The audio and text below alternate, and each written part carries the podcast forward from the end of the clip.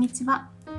今日は、えー、実家に帰ってまいりまして私の父上のお誕生日会ということとあとは、えー、私のおじいちゃん去年亡くなったんですけどねおじいちゃんの、えー、一周忌だったということがあって、まあ、なぜかお誕生日と一周期を同時に同じ日に集まるということをしたあのちょっとね能天気な家族なんですけれども あの、まあ、昔からそういう感じですね。なんかあんまり暗くなるっていうことがないような家族なのでみんなで集まることに意味があるというね感じかなと思って楽しんできたんですが、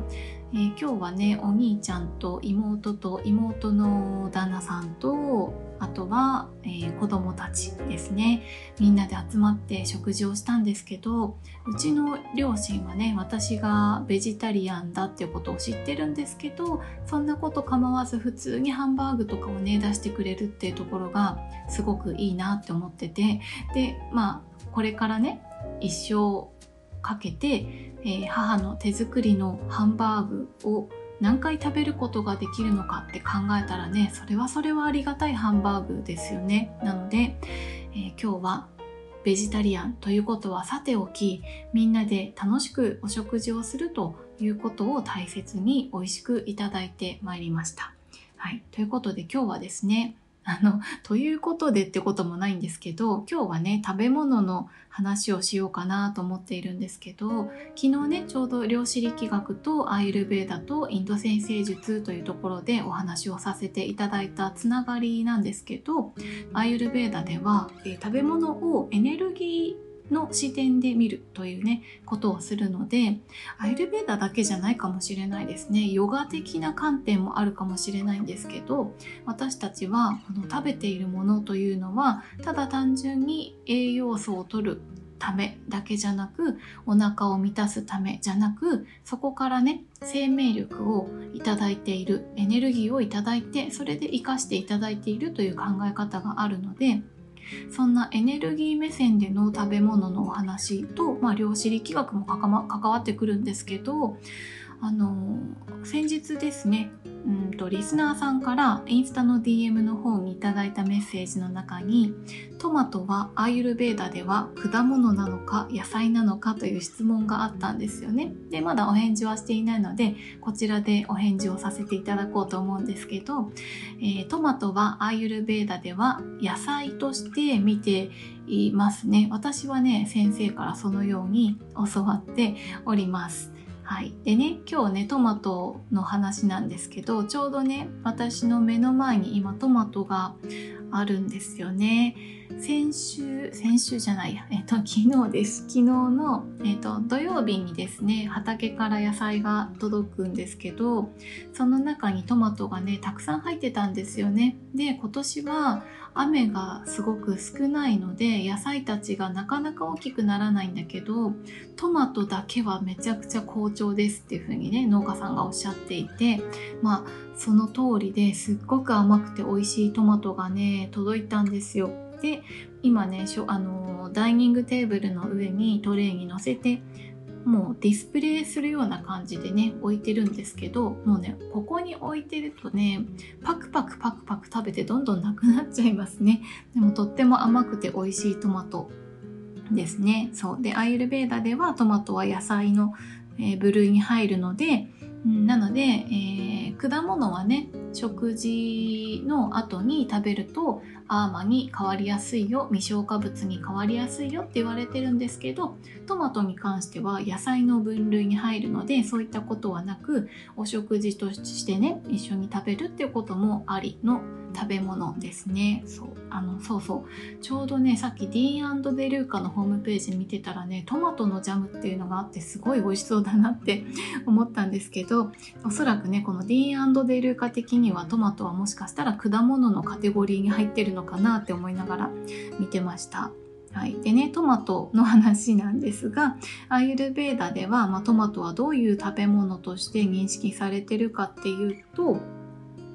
えっ、とね食べ物とか、まあ、物もそうだし人間もそうだし全てのものには性質があるというふうに考えられてるんですけどトマトっていうのはねうんまあ、夏野菜なので熱を、えー、冷ましてくれるっていうそんなイメージもあるかもしれないんですけれどもアイルベーダでよく言われるのはトマトはね、えー、ラジャス性のある食べ物だよっていうふうに言われているんですけどこのラジャス性というのは何かというとサットバラジャスタマスというね心の性質のお話をよくさせていただくんですけどこのラジャスというのはちょっとね刺激とかね攻撃性とかねテンション高まるみたいなねそういったあのー、意味意味合いというか性質なんですよね。なのでトマトが美味しい国イタリアとかねスペインとか、えー、あとなんだ？なんだろうメキシコとかねなんかトマトが美味しそうな国ってあると思うんですけどなんとなくちょっとテンション高そうなイメージがあると思うんですよね。そうなのでトマトはちょっとテンションを高めるようなそんなラジャス性というねものを持った食べ物という考え方がアイルベーダではあります。私はねトマト大好きで子供の頃からそうトマトが大好きですね。トマトソースのパスタとかまあ、とにかくトマト味とかねトマトソースとか赤いそう赤い食べ物が好きですね 基本的に。でその中でも特にトマトが大好きっていうところがあるんですけどあの昨日の話の中でね量子力学の話をしましたけどこの赤い色っていうのも量子力学的には、まあ、この色もねあの素粒子が持っているエネルギーの波長の長さの違いで変わってくるよっていうふうに言われていてでこの赤っていうのはね、えー、波長の長さとしては振動数の、えー、低いものという考え方があるんですよね。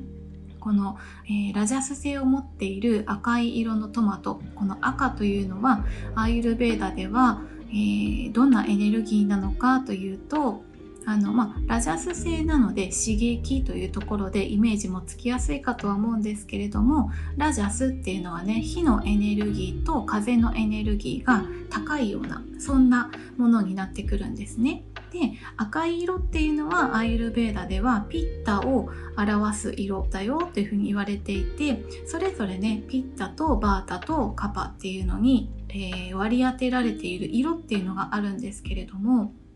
感情っていうのもこの振動数で表すというね見方があるんですけれども、えーと、感情はですね愛とか、うん、なんか感謝とかねそういったすごく温かいような感情っていうのはこの波長がねとても短いんですよね、えー、振動数がとてもね細かいですけど逆にね怒りとかあの攻撃的な感情っていうのは波長が長いというふうに言われているので、えー、まさにねこのラジャス性、えー、刺激を与えるものということで、えアイルベーダではピッタが高まりすぎると起こりやすくなるよっていうふうに言われているのでこの振動数の長さと色と、えー、バータピッタカパ火のエネルギーっていうところが全ての食べ物にこれがね当てはまるかどうかっていうのはあの検証してないのでわからないですけれども、まあ、検証のしようもないなとは思ってるんですけどでもねアイルベーダではこうやって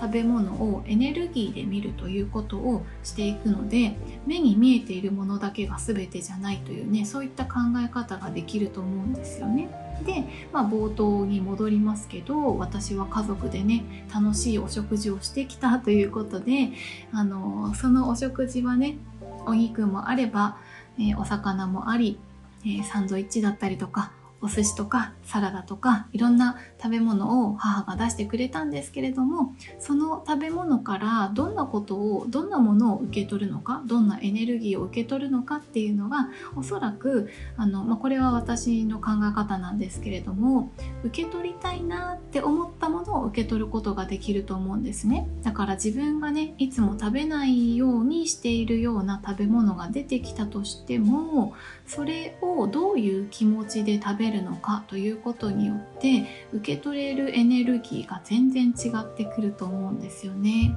それがねオージャスに変わるかどうかっていうところに作用するんじゃないかなって思っております。はい、ということで今日は食べ物をエネルギーで見るというねそんなお話をさせていただいたんですけれども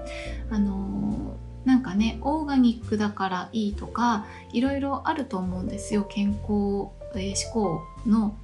方の中でいろんな情報が溢れてると思うんですけれどもアイルベーダではどんな食べ物もえ、どんなものも薬にならないものは何もないというふうに言われているということがあるので、まあ、ある程度の正しい知識とあとはその知識に振り回されずに自分がそこから何を受け取りたいのかっていう意識がすごい大切なんじゃないかなと私の中では思っていて、まあ、これはね私自身が自分の体を使って、まあ、人体実験しながらね感覚どんな感覚があるかなってことをね感じながら、まあ、そこと消化力ですよね、えー、楽しい気持ちで食べたお食事はどんな消化力なのかな？どんな風に消化していくのかなとかね。次の日の便とかね体の軽さなんかを観察しながら食べ物のエネルギーって本当にあるのかなっていうことをね体感していきたいところです。トマトは今旬ですしね農家さんがおっしゃる通り